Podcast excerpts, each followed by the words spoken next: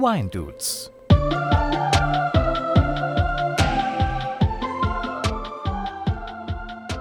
Servus, Namaste. Schön, dass ihr wieder eingeschaltet habt zu den Wine Dudes. Heute darf ich mich mit dem Memo unterhalten. Memo, Servus, grüß dich. Schön, dass du da bist.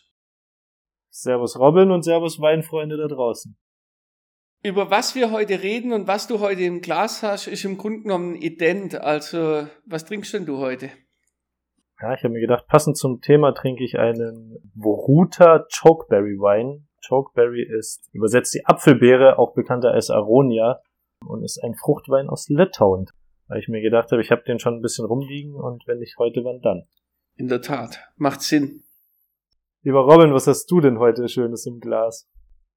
Ich bin jetzt seit über einem halben Jahr hier in Indien und alle, die uns hören, ich habe oft genug gesagt, dass ich auf gar keinen Fall irgendwas anderes als indischen Wein hier in Indien trinken werde. Und so habe ich heute also im Glas einen Weißburgunder Kabinett Trocken aus Baden vom Weingut Wehrweg. Habe ich davor auch noch nicht gehört es muss einfach ein paar Ausnahmen auch geben. Das ist ein Geschenk gewesen von einem lieben Bekannten, von einem deutschen Nachbarn von uns, der die Flasche von seinem letzten Heimaturlaub extra mitgebracht hat. David, Grüße gehen raus. Herzlichen Dank.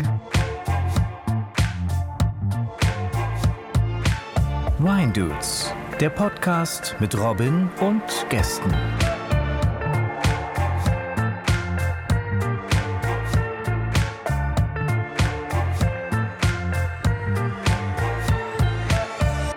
So, Fruchtweine, Obstweine, darüber wollen wir uns heute unterhalten.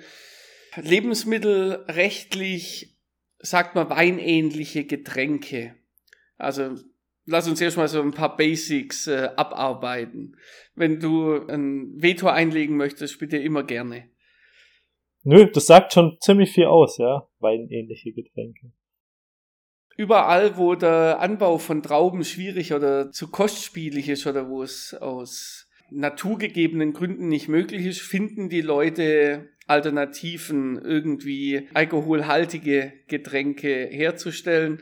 Und da ist es oft das Obst.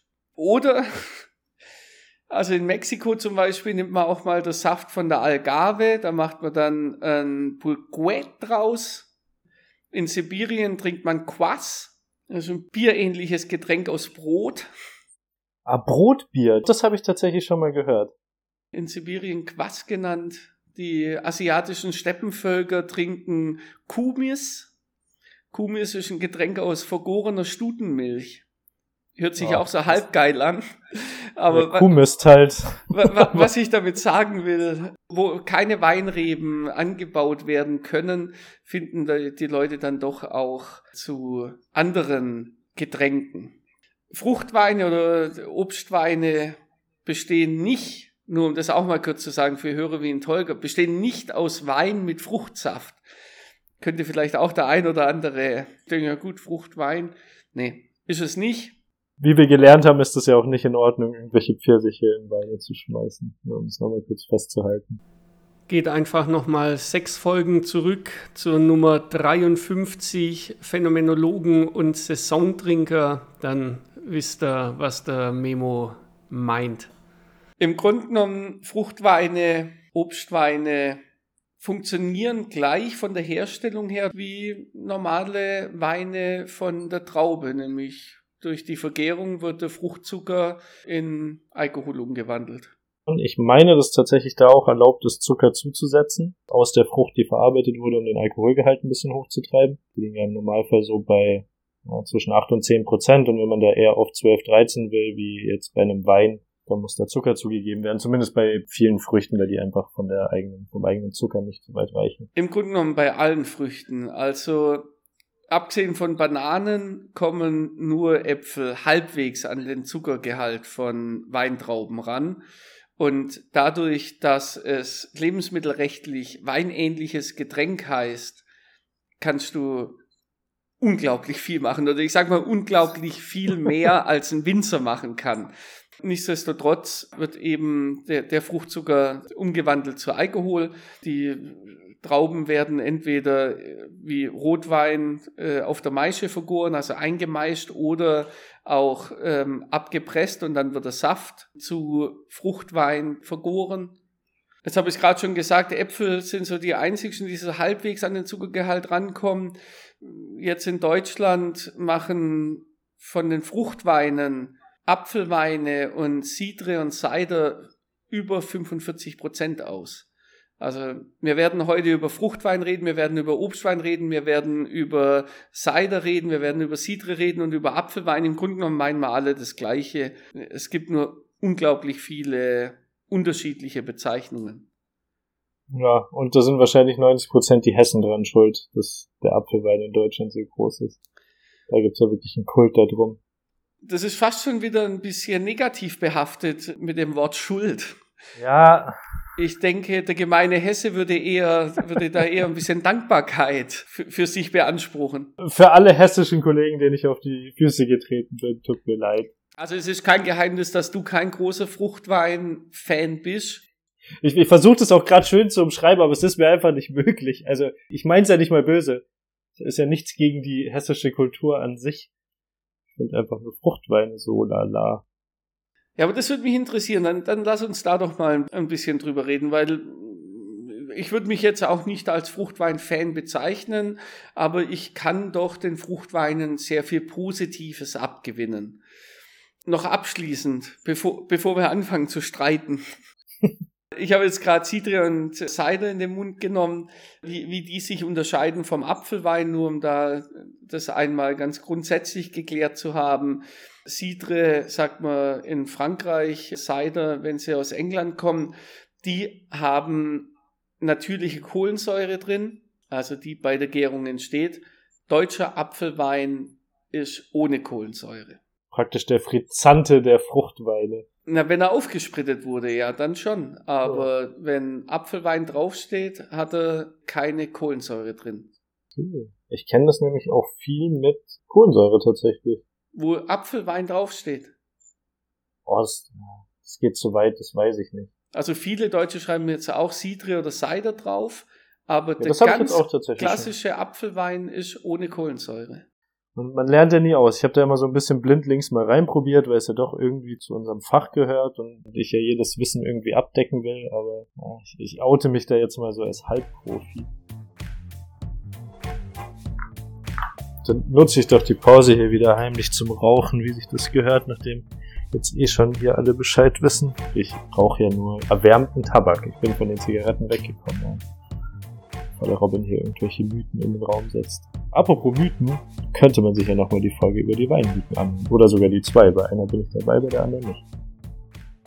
Mimo, jetzt hast du gerade eben gesagt, dass du mit diesen ganzen Fruchtweingeschichten nicht so viel anfangen kannst. Wieso? Warum? Was, was stört dich da dran? Ja, Wein ist ja für mich das Optimum und meine Leidenschaft und mein großes Ding. Und Wein gibt's ja wirklich in allen Formen und Farben. Kann man jetzt bei Fruchtwein natürlich auch sagen. Aber ich finde einfach im Generellen, und ich habe schon ein paar Fruchtweine probiert und ich muss ehrlich gestehen, die waren alle von der günstigeren Sorte davor. Den fehlt halt einfach viel, was ein Wein hat. Im Endeffekt ist ja ein Fruchtwein für mich praktisch die Beta-Version von einem Wein. Ein Wein ist für mich das Optimum und dann irgendwann dahinter, spät weit hinten kommen die Fruchtweine. Das ist so, wie wenn du dein ganzes Leben Nutella isst und dann kriegst du Nutoka und denkst dir, ja, ja, ist okay, aber es gibt halt auch Nutella. Äh, Markennennung, scheiße. Nee, ist okay. Ähm, muss ich gerade dran denken, dass Nutella jetzt wieder bei einem Test von, ich weiß nicht, 15 oder 20 Haselnussaufstrichen auf dem letzten Platz gelandet ist. Ja, es ist ein sauschlechter Vergleich gewesen, aber Nutella kennt halt jeder. Ir irgendwie, irgendwo muss ich ja ansetzen, ja. Um Nö, ich, ich will nur ein bisschen, ich will nur ein bisschen Nutella-Bashing betreiben. das, das war jetzt mir, das war nur mir wichtig. Da hast du vollkommen recht. Nein, äh, wie, wie ich schon gesagt habe, für mich ist halt einfach ein Fruchtwein immer hinter einem Wein. In, in jedem Fall. Ein, ein Wein kann wahnsinnig komplex sein. Ich finde, im Fruchtwein fehlen im Normalfall auch so ein bisschen die, die Höhen und die Tiefen. Ähm, ein Fruchtwein kann ja sogar so ein bisschen auch, ja, äh, Tannin, das kommt da alles schon vor, weil man sowas ja auch aus Kernen gewinnen kann. Aber das ist für mich weit weg vom Optimum. Und da bin ich einfach vielleicht zu sehr Weinnerd und zu sehr Weinliebhaber, um das jetzt irgendwie an mich ranzulassen. Ja, also, also so hätte ich dich jetzt gar nicht eingeschätzt. Wie soll man das sagen? Das ist einfach eine, eine Überzeugung in mir. Ja, und die würde dadurch bestätigt, dass ich äh, 15 günstige Fruchtweine getrunken habe, die allesamt für den Abfluss taugen. Weißt du, du, du bist ja auch ein Typ, der sagt, hey, probiert nicht die 15 günstigsten Weine, die ihr kaufen könnt, weil dann wisst ihr nicht, was Wein ist. Also möglicherweise müsste man einfach mal im höherpreisigen Segment einsteigen bei Fruchtwein und dann hätte es vielleicht ein Aha-Erlebnis.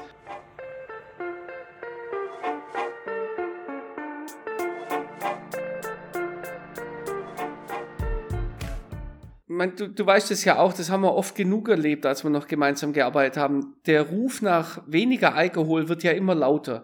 Die Leute wollen nicht mehr die 15, 16, 18-prozentigen, außer die ganz eingefleischten Primitivo-Trinker, die, die das noch haben wollen, die Frucht und Alkohol haben wollen. Aber ansonsten wird doch der Ruf immer lauter nach wenig Alkohol. Und dann frage ich mich ja, warum dann nicht ein Fruchtwein? Also ein, ein deutscher Apfelwein, der aus reinem Saft gewonnen wurde, bringt circa 6% Alkohol. Das ist die Hälfte von, von einem Wein. Und das ist doch das, was die Leute haben wollen. Oder bin ich da. Puh, also um, um dem mal kurz ein bisschen entgegenzuwirken, ich hatte erst vorgestern einen Kunden, der zu mir gekommen ist und gesagt, ihr, ihr habt doch diesen Amarone mit 17% das ist der beste Wein, den ich in meinem Leben ja, getrunken habe. Solche gibt's schon ja, auch noch. Gott sei Dank, sonst würden wir ja keine Amarone mehr verkaufen. Aber ich bin immer so ein Mensch, für mich ist der Al Alkohol jetzt, also klar vom Fachlichen her, weil ich irgendwie schauen muss, wie viel Alkohol hat der Wein, um das persönlich dann einschätzen zu können, einfach um mich da weiterzubilden, ja. Aber ansonsten interessiert mich der Alkohol, um ehrlich zu sein, recht wenig. Aber da bin ich vielleicht doch einfach die Ausnahme. Nein, damit, damit meine ich dich nicht jetzt nicht persönlich, sondern tatsächlich das Gros. Also warum ist Fruchtwein immer noch so ein Nischenprodukt? Also da bin ich wirklich dann so, dass ich sage, ganz oder gar nicht. Ja, ich weiß, was du meinst. Die Leute verlangen nach weniger, aber dann dann trinken alkoholfreien Wein, verdammt. Wieso ganz oder gar nicht? Du bist doch so auch so ein offener Typ, der dann sagt, hey, ähm, ja, dann lass uns auch mal ein Rosé probieren oder auch mal einen halbtrockenen äh, Quatschwein aus Quatschhausen. Also so, so habe ich dich bisher kennengelernt. Wie, wieso denn dann so eine Aversion gegen die Fruchtweine? Und jetzt gerade wie du es vorhin gesagt hast, wenn wir dann nach Hessen gehen, wenn wir nach Frankfurt gehen, das ist ja, also das hat ja eine Tradition, die genauso lang ist wie, wie die, die Weinherstellung, die Weintradition.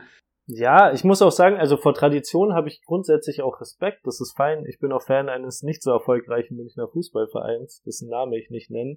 Tradition schön und gut, aber ich finde einfach, Wein kann so wahnsinnig vielschichtig sein. Und wie du sagst, ich bin ja bei sowas auch experimentierfreudig, weil ich einfach finde, dass das Wein aus Trauben unglaublich facettenreich ist. Also ich meine, was, was mir in den letzten Jahren wirklich die Augen geöffnet hat, du hast mir einen Uhudler mal mitgegeben in der Arbeit. Ah.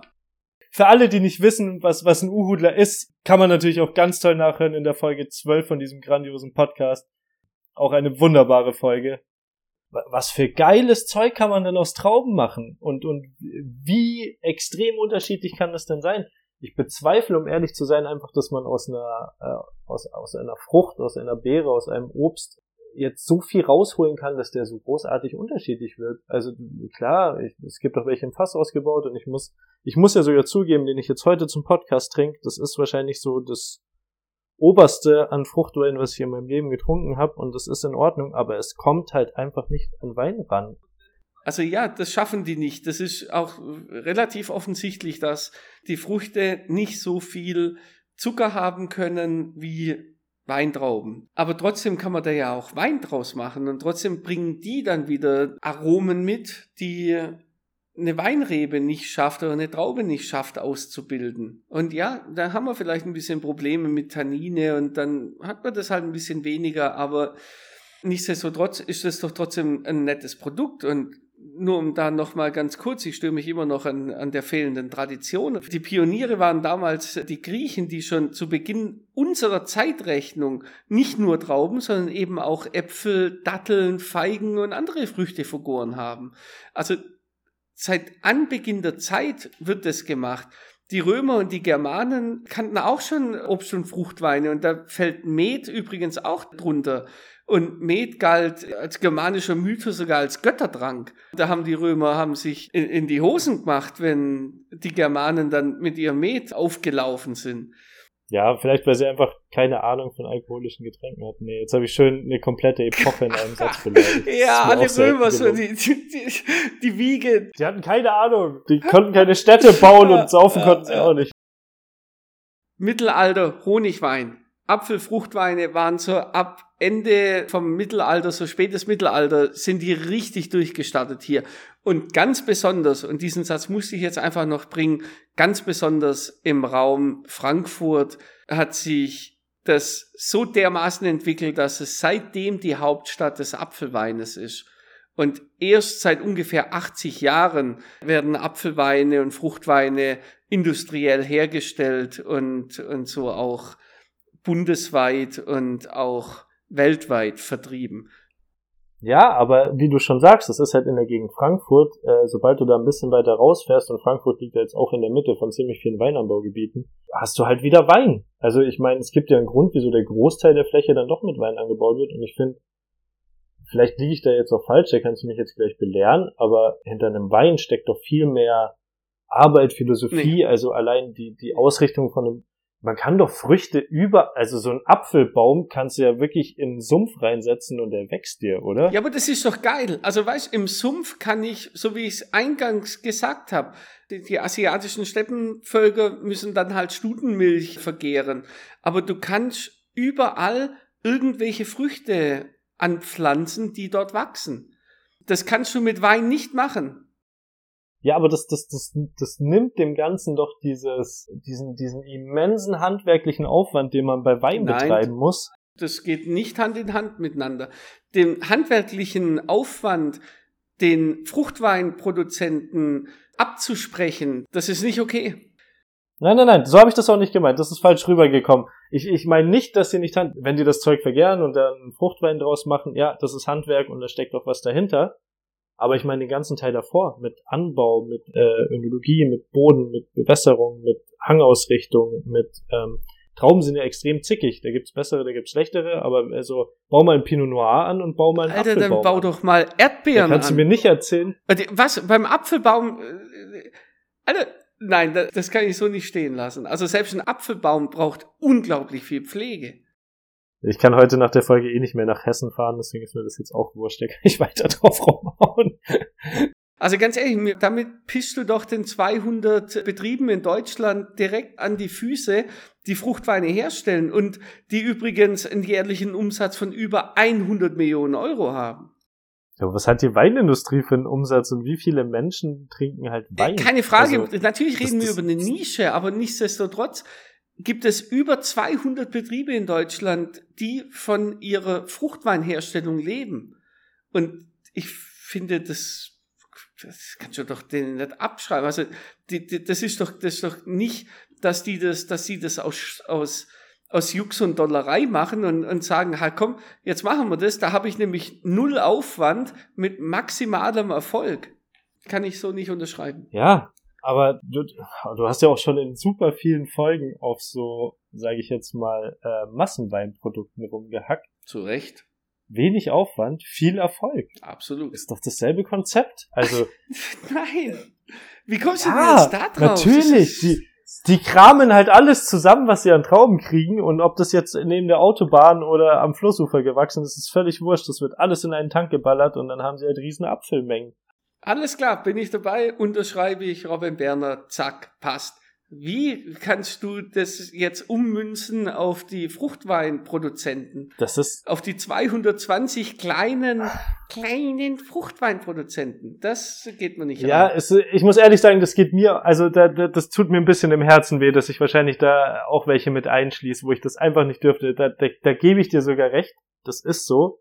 Und es gibt sicher welche, die sich einen wahnsinnigen Aufwand machen, aber es gibt sicher auch mehr als genug von, weiß ich nicht. Äh, sind es wirklich, weißt du, ob das 200 Betriebe in Deutschland sind? Wie viel Fruchtwein? 220, ziemlich genau. Plus ah, okay. Und davon gibt's aber doch sicher auch den größten Teil, die halt einfach sich denken, boah geil, wir können Geld verdienen, indem wir einfach Masse anbauen und das in Flaschen abfüllen. Was, wo ist denn da der Unterschied zu einem Großweinproduzenten, der äh, in Apulien einen halben Hang abrasiert und dann ja, 60.000 Hektoliter Primitivo abfüllt. Aber ich, tu, ich, ich, ich will ja nicht alle über einen Kamm scheren, aber wir reden jetzt von einem Umsatz von 100 Millionen Euro. Da habe ich gerade selber ein bisschen lachen müssen. Sowas haben wir in München in unserem Laden im Jahr gemacht. Also, weißt das, das ist immer noch ein, ja, lass ich mal so stehen, aber vielleicht war es ein bisschen weniger. Aber wenn ich das aufteile, wenn ich diese Zahl aufteile von, von dem Umsatz auf die Betriebe, die es in Deutschland gibt, dann kann da kein richtig großer dabei sein, wenn, so wie du es heute gern machst, das mit der Weinbranche vergleichst. Das funktioniert nicht. Und Sie, Sie argumentieren sehr gut, Herr Berner. Ja, du hast prinzipiell recht, aber oh, da, also ich habe ich hab auch keine. Muss, ich hab da, nein, nein, nein, da muss man da muss man auch einen Unterschied ziehen. Ich meine, jeder kennt so diesen Apfelwein, den du halt im Rewe kaufen kannst, von einem relativ großen Betrieb, jetzt auch keine Markennennung betreibt. Das ist halt Schund. Und es wird ja auch jeder Hesse bestätigen, dass das Schund ist. Natürlich, okay. Dann haben wir da einen, einen der Großen, die, die Schund machen. Aber. Ja, und vielleicht bin ich einfach, ja, vielleicht hast du recht und ich bin aber noch nicht an das Zeug gekommen, was mich da überzeugt, aber ich als offener Mensch, der da dran geht, geht halt hier in München in den Laden rein und erwartet, dass er zumindest irgendwann im Laufe von zehn Flaschen ein Produkt findet, wo er sagt, ja, geil. Nein, und kann, das ist nee, mir nicht gelungen. Ja, muss ich dir aber schon wieder widersprechen, weil vor 15 Minuten hast gesagt, äh, du hast jetzt 15 Fruchtweine probiert im Laufe deines Lebens, die alle im unteren Preissegment gewesen sind, weil du gar nicht bereit bist, so viel Geld dafür auszugeben. Und jetzt bin ich mal gespannt. Jetzt hast du ja einen relativ hochpreisigen und offensichtlich auch qualitativ hochwertigen Wein, weil ich sehe, wie du innerlich kochst. Also wir sehen uns ja im Gegensatz zu den Zuhörern und den Fruchtwein für meinen Geschmack mit Genuss trinkst. Also ich tue das jetzt völlig fehlinterpretieren. Das kannst du aber auch zum Schluss erst sagen. Oh, bist du gemein. Jetzt ziehst du auch noch die Sichtkarte in dem Podcast. Ja. Das ist ja unter, weit unter der Gürtellinie. Ah, heute, heute wird alles ausgepackt. Aber la, lass uns da noch mal kurz... Ähm ja, aber der, der Fruchtwein, den ich gerade trinke, wurde mir aus Litauen mitgebracht. Ich wüsste keine Quelle hier weit und breit, wo man irgendwas kriegt. Und ja, der ist in Ordnung. Eigentlich ist er ein bisschen mehr als in Ordnung. Eigentlich ist der sogar ein bisschen mehr, also das gebe ich jetzt auch gerne zu, aber wenn du halt im Gegensatz dazu eine Flasche Rotwein hast, der, der wahnsinnig komplex ist, dann steht das für mich nach wie vor da drüber. Ja, aber, also aber, aber ganz ehrlich. Ja, aber das ist doch Schwachsinn. Also, gut, dann können wir auch die nächste Folge Bier versus Wein. Also, das sind zwei Sachen, die darfst du nicht miteinander vergleichen, nur weil bei beiden Wein im Namen vorkommt. Natürlich sind es zwei völlig unterschiedliche Produkte, aber ich finde es nicht okay, den Fruchtwein so dermaßen zu verteufeln.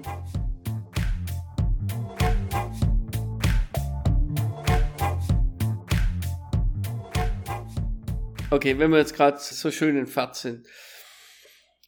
Was für mich auch immer irgendwie für diese Fruchtweine und für diese, für diese Nische spricht, du weißt es ja auch aus dem Einzelhandel, die Bioprodukte wurden so die letzten Jahre zumindest gefühlt von den regionalen Produkten abgelöst. Kann, kannst du das unterschreiben? Also Bio war ja, so, so vor ein paar Jahren und jetzt regional. Jetzt zu 100 Prozent. Okay. Also es gibt ja mittlerweile einfach durch Aufklärung und Internet auch die äh, sind die Leute eher dem Ganzen ein bisschen negativer gegenüber gestimmt, weil halt damit Bio-Siegeln und drum und dran äh, ganz lange Geschichte kann sich jeder selber reinlesen, aber ja, da hat sich ja einiges getan und da hast du recht, da geht es eher in Richtung regional, um auch einfach, was richtig ist, CO2 und Wege einzusparen. Ja, so. Wege und CO2, ja. Ja, und dann ist es doch nur folgerichtig, dass man auch regionale Fruchtweine kauft. Also, dass man dann auch jetzt, abgesehen von den, von den Weinanbaugebieten, wo wir sind, wie ich es eben vorhin auch im Eingang, glaube ich, schon mal gesagt habe, dass man sich Alternativen zu Wein holt, die nicht. Ja, da bist du in München halt am Arsch. Also, dann kannst du halt Bier trinken, vorbei. Ja, schon, aber genau, genau darauf will ich hinaus. So, jetzt hast du in München keine Möglichkeit, weil die nächsten Weinberge zu weit weg sind, Würzburg ist für dich nicht mehr regional als Münchner, aber wenn ich von München nach Türkenfeld fahre oder an Ammersee rausfahre, da sehe ich genug Apfelbäume, da sehe ich genug und warum? Oh, hast du mich jetzt gerade mies gekriegt? Warum oh, dann nicht auf Fruchtweine umstellen, wo ich sage, hey, das ist regional. Wein kann ich nicht regional kaufen, aber eine Alternative dazu. Ganz ehrlich, also jetzt ohne, ohne, ich, ich habe kein Interesse dran, dich da jetzt irgendwie anzugreifen oder, aber das wäre doch der nächste Punkt. Das wäre doch das nächste regionale äh, Ding. Ja, gebe ich dir recht, aber auf der anderen Seite ist doch der springende Punkt, wieso sollte man die Weinindustrie nicht einfach unterstützen? Ich meine, klar ist es jetzt nicht super regional, aber wie du schon sagst, Würzburg ist ja doch relativ nah und es sind jetzt auch nicht die, die weitesten Wege und ähm, ich meine, die, die Winzer wollen auch überleben. Ja, ja, mir, mir geht's nicht drum, die Winzer aussterben zu lassen oder die Weinindustrie nicht zu unterstützen. Mir geht's vielmehr darum, die Fruchtweinindustrie zu unterstützen. Und das kannst du machen, auch wenn du dir Weine kaufst. Da kann aber auch mal eine Flasche Fruchtwein vom Ammersee dabei sein. Ja, aber das ist doch immer eine Frage des persönlichen Gustos. Ich meine, wenn ich die Wahl hab, äh, da, da bleibe ich auch immer noch fix bei meiner Meinung. Wenn ich die Wahl hab zwischen einem Wein und einem Fruchtwein, dann nehme ich den Wein. Wenn ich in einen Laden komme, einen imaginären Laden mit einem Regal, wo zwei Flaschen drin sind, eine davon ist Wein in welcher Form auch immer und die andere ist Fruchtwein in welcher Form auch immer, dann werde ich immer zum Wein greifen. Weil das, das ist absolut in Ordnung, Memo. Ich verstehe dich zu 100 Prozent. Ich bin auch ein großer Weinman, ein großer Weinfreund. Alles in Ordnung. Bin ich absolut bei dir. Ich will nur Denkanstöße geben. Ich will nur vielleicht auch die Leute draußen mal ein bisschen zum, ja, wir sagen immer so oft, ich glaube, der Satz ist von dir auch in diesem Podcast schon ge gefallen, think out of the box und das müssen die Leute machen und das ist gut. Und natürlich, wir in München haben leicht reden. Äh, jetzt, wenn wir, gehen wir zurück nach Hessen, gehen wir zu den Fachhändlern, die in Frankfurt sind. Die können sich ja gar nicht leisten, nicht irgendwelche regionalen Apfelweine im Regal zu haben, weil eben der Absatz dort so groß ist. Und das ist ja auch in Ordnung. Und ja, vielleicht muss das in München nicht sein. Vielleicht wäre es aber auch kein Fehler, wenn man dort der hiesige Fruchtbauer unterstützt. Vielleicht muss ich da ein bisschen jetzt einlenken, da hast du mich gekriegt, weil den, den hiesigen Bauern zu unterstützen, finde ich super. Also da spricht einfach mal gar nichts dagegen, das unterschreibe ich dir ausnahmsweise mal. Aber auf der anderen Seite musst du dann halt auch sagen, solltest du halt äh, konsequent jeden Luganer aus Münchner Läden verbannen, ja. Gleichzeitig am besten. Wir gehen schon wieder einen Schritt zu weit. Ich bin auch, ich bin auch bei dir. Ich bin auch bei dir und ja, ich würde grundsätzlich jeden Lugana verbannen weltweit. Aber ja. ich glaube, man muss da ein bisschen, ein bisschen offener sein. Also ja, man muss Fruchtweine nicht mögen, aber offensichtlich hast du jetzt was im Glas, was, was für dich okay ist offensichtlich gibt es Fruchtweinproduzenten in Deutschland, die einen guten Job machen. Natürlich hast du da auch deine Großen dabei, natürlich hast du auch die industriell hergestellten Geschichten mit dabei, aber da kann man, da kann, diese kann man umschiffen, sage ich, sag ich mal so. Ja. Also ich glaube, ein richtig oder falsch gibt's da wahrscheinlich nicht. Ja, da, da bin ich auf deiner Seite. Also äh, die, die komplette Daseinsberechtigung kann man dem natürlich nicht absprechen. Das, das wäre falsch. Und ich entschuldige mich auch jetzt nochmal im Nachhinein für alle zu harten Aussagen äh, unseren hessischen Freunden gegenüber. Ich, ich ja, es gibt nichts ah, zu entschuldigen. Wir, wir unterhalten uns. Es hier. ist nur, ja, ja, es ist nur für mich persönlich immer noch, also ich, ja, ich lasse mich darauf ein, dass ich sage, ja, die, die, die komplette Daseinsberechtigung kann man dem nicht entziehen, aber auf der anderen Seite werde ich halt, setz mich in Hessen in eine Bar, ja, okay, wenn da ein Apfelwein ist, der super teuer ist und der mir hundertmal angepriesen wird, dann werde ich ihn wahrscheinlich probieren, weil, da hast du recht, ich bin so ein äh, denk mal, denk mal weiter. Danach wirst du trotzdem wieder dein Riesling äh, bestellen. Danach werde ich mir die Flasche Wein bestellen, weil ich weiß, was ja. es da alles Und das ist auch okay. Also. Und das ist aber auch so, also das ist dieser Podcast. Über alles, was wir hier jetzt reden, es gibt keinen, ich muss mich bei jemandem entschuldigen oder jemand ist sauer auf mich. wir reden hier über Geschmäcker, über das, was, warum, warum wir keinen Fruchtwein mögen, warum wir keinen Sauvignon Blanc mögen, warum wir keinen Gewürztraminer. Ich habe ja auch schon genug rausgeballert, was, was ich alles scheiße finde. Was natürlich total Nonsens ist, aber es ist halt mein Ding. Und wenn das dein Ding ist und du sagst, hey, ich kann da damit einfach nichts anfangen, ich will mich da auch in die Materie nicht rein probieren oder das irgendwie, dann, hey, dann ist das so. Und das hat niemand zu verurteilen. Die Leute sollen sich's anhören und sich ihre eigene Meinung bilden. Und ich hoffe, ein paar werden sich ein paar Fruchtweine kaufen und die Scheiße finden oder vielleicht gut. Ich hoffe, ein paar werden sich äh, Appleboy kaufen. Und ja, die Entscheidung treffen nicht wir hier gerade. Nee, tun wir nicht. Das hast du aber auch jetzt gerade wirklich schön gesagt, muss man sagen.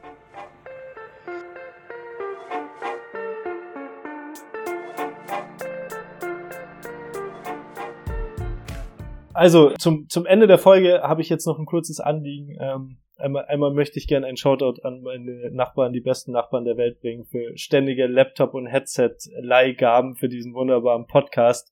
Ohne die hätte ich keine einzige Folge aufgenommen. Ich werde jetzt demnächst einen eigenen kriegen und dann wird das auch nicht mehr so das Problem. Aber äh, danke denen, dass ich damit Teil an diesem Podcast haben kann. Dann möchte ich auch meinen Dank aussprechen an deine Nachbarn, weil ich profitiere am meisten davon. Und auf der, auf der anderen Seite muss ich jetzt auch nochmal zum Schluss äh, einen Shoutout an den Patrick bringen, meinen lieben Ex-Kollegen, der mir diesen ähm, Boruta mitgebracht hat. Das ist, glaube ich, schon so das Höchste, was ich an Fruchtwein getrunken habe. Der, der, um auch gleich in die Weinbeschreibung äh, überzuschwingen, die er immer so schön am Schluss kommt. Ich wollte es gerade sagen, dann würde es sich ja anbieten, direkt noch zwei Sätze zu deinem Wein zu sagen. Ja, das ist schon für Fruchtwein wahnsinnig gut. Der hat eine Tanninstruktur, der hat eine leichte Süße, ist aber auch als Medium Dry angegeben, aber die ist gut verarbeitet mit einer Säure dahinter, die das Ganze irgendwie auch stützt. Das ist wirklich angenehm zu trinken. Also so. Wie viel Alkohol hat so, der, wenn so ich sehr ich jetzt auch gerade einlenke? Zehn Prozent. Zehn, okay. Also ich gehe sogar davon aus, dass der relativ naturbelassen ist. Ich möchte jetzt nicht sagen komplett, das weiß ich nicht. Weiß ich, oder habe ich zu wenig auch über den Wein gefunden. Ich habe mich auch ein bisschen schlau gelesen. Aber das, das ist schon gut für Fruchtwein. Ja, das wird mich jetzt nicht zu 100% überzeugen, aber es ist, es ist gut. Finde ich, das sind sehr versöhnliche Worte. Was, wie, wie war denn dein wunderbarer deutscher Wein in Indien? Also, ja, wie ich schon sagte, mein erster deutscher Wein hier in Indien, Weißburgunder, Kabinett Trocken von der Badischen Bergstraße das ist ein ganz einfacher Wein, also, und das ist einfach geil. Echt, das ist einfach geil. Das Ding hat Säure, das hat Frucht, das hat so einen leichten Schmelz hinten nach. Das ist, oh Gott. Also weiß ich, ich habe jetzt ein halbes Jahr lang Weine getrunken, die okay waren und, und die, die echt okay waren. Aber das, das kannst du halt scheinbar hier in, in Indien nicht produzieren, sowas wie so ein ganz einfacher Weißburgunder. Ich, ich, ich habe, ich, also ich habe noch zu meiner Frau gesagt, trink du den, ich möchte da mir gerne treu bleiben und habe sie dann gefragt, und, ja, kann ich vielleicht doch, so, ich würde einen Schluck aus deinem Glas nehmen, nur um ja, und ganz ehrlich, ich hatte Tränen in den Augen. Ich hatte echt Pipi in den Augen, wo ich gedacht habe, Alter, das ist, das ist so gut. Und damit will ich jetzt gar nicht alle indischen Weine runterbuttern, aber diese, diese Balance zwischen Säure, Frucht und, und ah, Gott im Himmel, ja, wie ich das vermisse, das ist, das ist wirklich, das ist wirklich richtig, richtig gut. Ja, aber da muss ich jetzt auch noch mal am Ende kurz reingrätschen und sagen, äh, du hast ja auch mit deinen indischen Weinen äh, einen Dienst an der Menschheit getan. Ähm, ich glaube, ich werde nie in den Genuss von so viel indischen Weinen kommen, aber man kann ja auf deinem ähm, Instagram-Account von Wine Dudes relativ gut nachverfolgen, welche Weine du da getrunken hast. Und ich finde es super, dass man da zumindest einfach mal ein paar Beschreibungen zu indischen Weinen kriegt. Findet man so ja auch kaum im Internet oder sonst irgendwo. Und finde ich jetzt als Weinfan und Nerd schon spannend, da so ein bisschen. Schön, ja, das freut mich. Ja, vielen da Dank. Hast du was Gutes getan. Vielen, vielen Dank. Ja, und auch vielen Dank, dass du heute da gewesen bist, dass wir ein bisschen über die Fruchtweine haben philosophieren können. Ich bin mal gespannt. Lasst uns ein bisschen Feedback da, wie ihr das fandet. Lasst uns ein paar Likes da überall, wo man irgendwelche Sterne und irgendwelche Likes anklicken kann. Und Memo, dann viele Grüße nach München und einen schönen Abend dir noch. Ja, vielen, vielen Dank. Äh, werde ich an alle wichtigen Menschen ausrichten. Danke dir, dass ich wie immer dabei sein darf. Freut mich ja auch immer und macht mir immer noch einen wahnsinnigen Spaß. Ich freue mich auf die nächsten Folgen zusammen und dir natürlich auch einen schönen Abend. Und es sei auch noch erwähnt, dass wir nächsten Sonntag, das ist der zweite Zehnte, werden wir um 19 Uhr wieder live auf Twitch sein. Diesmal also eine Stunde früher, Sonntag, 2.10. 19 Uhr auf Twitch. Den Link teile ich wieder mit euch über Instagram. Finden tut er uns auf dem Kanal Warsnail 3 auf Twitch. Muss man sich auch nicht anmelden, außer wenn man live mit uns chatten möchte, dann brauchst du einen Twitch-Account. Ansonsten kann man einfach über den Link, den Link eingeben und live dabei sein, wenn wir Podcast aufzeichnen. Es werden wahrscheinlich zwei oder sogar drei Gäste da sein. Das äh, bei uns ist alles relativ spontan, aber das seht ihr dann am Sonntag. Bis dann. Ciao, ciao.